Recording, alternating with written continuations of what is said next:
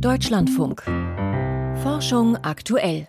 Viel wissen wir nicht über das Leben auf hoher oder in tiefer See. Nur fünf Prozent der Ozeane sind bisher erforscht. Die UNESCO schätzt aber, dass bis zum Ende des Jahrhunderts rund die Hälfte aller Meereslebewesen vom Aussterben bedroht sein könnten wenn sich der Umgang mit den marinen Gewässern nicht grundsätzlich ändert. Doch wie lässt sich die Hochsee schützen, wenn nicht einmal bekannt ist, was alles in den unendlichen Tiefen lebt? Seit Jahren ringen die Vertragsparteien um ein internationales Meeresschutzabkommen für die Hochsee. In, Letzt-, in, der letzten Woche haben sie die Verhandlungen in New York wieder aufgenommen und an diesem Freitag könnte ein Abkommen zum Schutz der Artenvielfalt auf hoher See stehen. Heute zur Halbzeit sprach ich mit Dr. Stefan Hein, dem umweltpolitischen Sprecher des Alfred Wegener Instituts, und wollte von ihm wissen, wie es denn jetzt aktuell steht um die Verhandlungen.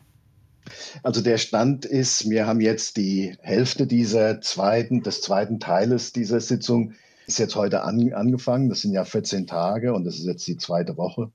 Und es gibt eigentlich auf allen Gebieten noch Diskussionspunkte, die geklärt werden müssen. Unter dem neuen Abkommen vier zentrale Säulen sollen da geregelt werden. Das eine sind die marinen genetischen Ressourcen, die man auf der Hohen See findet. Das andere sind die äh, Meeresschutzgebiete, die dort eingerichtet werden sollen. Und die dritte Säule sind sogenannte Umweltverträglichkeitsprüfungen, die durchgeführt werden sollen in Zukunft. Und die vierte Säule ist der Kapazitätsaufbau und der Technologietransfer an die Entwicklungsstaaten, die nicht die, keinen direkten Zugang zurzeit äh, zu diesen internationalen Gewässern haben. Und auf allen diesen vier Gebieten gibt es noch Sachen, die geklärt werden müssen. Zum Beispiel bei marinen genetischen Ressourcen ist immer noch offen, wie da ein Vorteilsausgleich geschaffen werden kann. Das heißt, wenn ein Staat diese marinen genetischen Ressourcen nutzt oder nutzen möchte, zum Beispiel für neue Antibiotika oder Krebsmittel, wie dann die Gewinne aus dieser Nutzung gerecht an alle verteilt werden. Wenn man jetzt auf die Artenvielfalt schaut, die Biodiversität, welche marinen Ökosysteme sind besonders artenreich, besonders produktiv oder noch relativ intakt und deshalb besonders schützenswert? Das ist ein ganz großes Problem in der Hohen See weil wir kennen natürlich so einige Ökosysteme, wie zum Beispiel Kaltwasserkorallen, die bilden Korallenriffe auch in der Tiefe des Meeres. Zum Beispiel das größte Korallenriff. Man sagt immer, das ist das australische Barrier Riff. Ist es aber nicht, sondern das sind Kaltwasserkorallen, die sich vom Norden Norwegens am entlang der, der Atlantikküste bis nach Südafrika erstrecken. Allerdings dann in größeren Wassertiefen und die genauso komplex sind wie äh, normale tropische Riffe. Aber wir kennen auch Schwammgemeinschaften, die in diesen größeren Tiefen leben. Aber das größte Problem ist, dass wir halt von der Hohen See oder von den internationalen Gewässern noch so wenig wissen. Der Tiefseeboden, von dem sind nur 0,01 Prozent wirklich erforscht.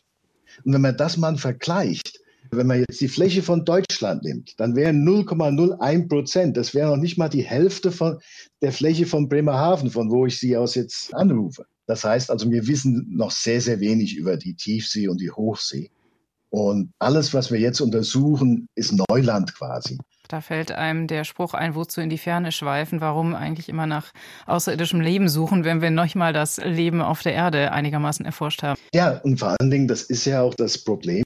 Wir haben ja verschiedene Targets, also Ziele, die äh, von der Politik aus gesetzt worden sind, zum Beispiel, dass 30 Prozent der Meere bis 2030 geschützt werden sollen im Rahmen eines repräsentativen Netzwerks von Schutzgebieten.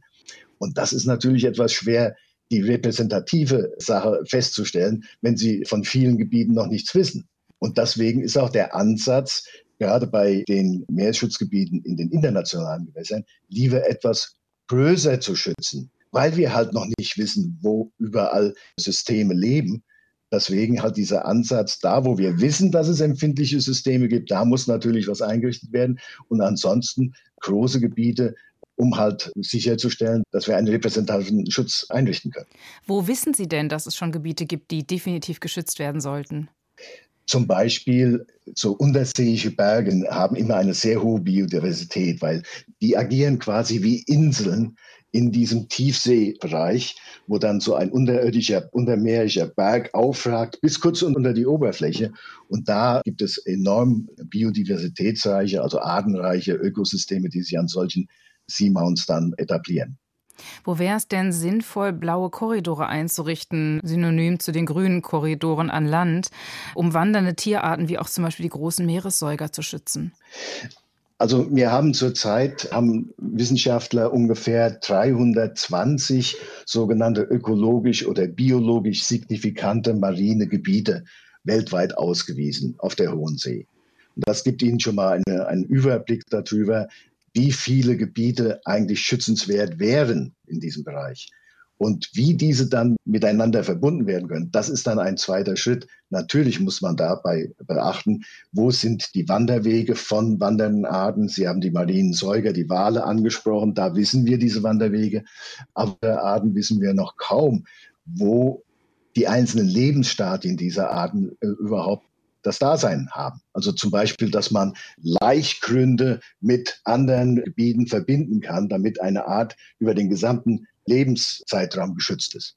Da spielt natürlich äh, Schifffahrt und Fischfang eine, eine, große Rolle. Welchen Einfluss haben andere Faktoren wie Eutrophierung, also Abwassereinleitung, Übersäuerung und Erwärmung im Zuge des Klimawandels auf die Biodiversität auf hoher See?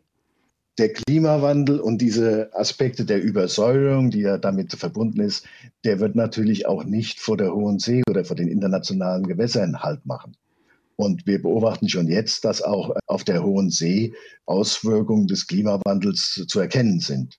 Was wir erreichen müssen, ist, dass diese Sachen, die wir beeinflussen können, ja, wie zum Beispiel die Verschmutzung der Hohen See, Eutrophierung. Sie haben von Erdölförderung und Fischfang und, und Schifffahrt gesprochen, dass diese Sachen so gut wie möglich geregelt werden, weil an den Auswirkungen des Klimawandels werden wir zurzeit wenig ändern können, sondern da müssen wir äh, wirklich noch Generationen mit leben, bis das hoffentlich die CO2-Reduzierungsmaßnahmen dann greifen. Aber für mich ist es vielleicht viel wichtiger zu, zu sagen, nur weil die Tiefsee und die internationalen Gewässer weit weg sind, ja, bedeutet das nicht, dass wir sie vergessen können. So nach dem Motto aus den Augen, aus dem Sinn, das gilt hier nicht, sondern wir, auch hier in Deutschland, sind direkt von der internationalen Gewässersee abhängig.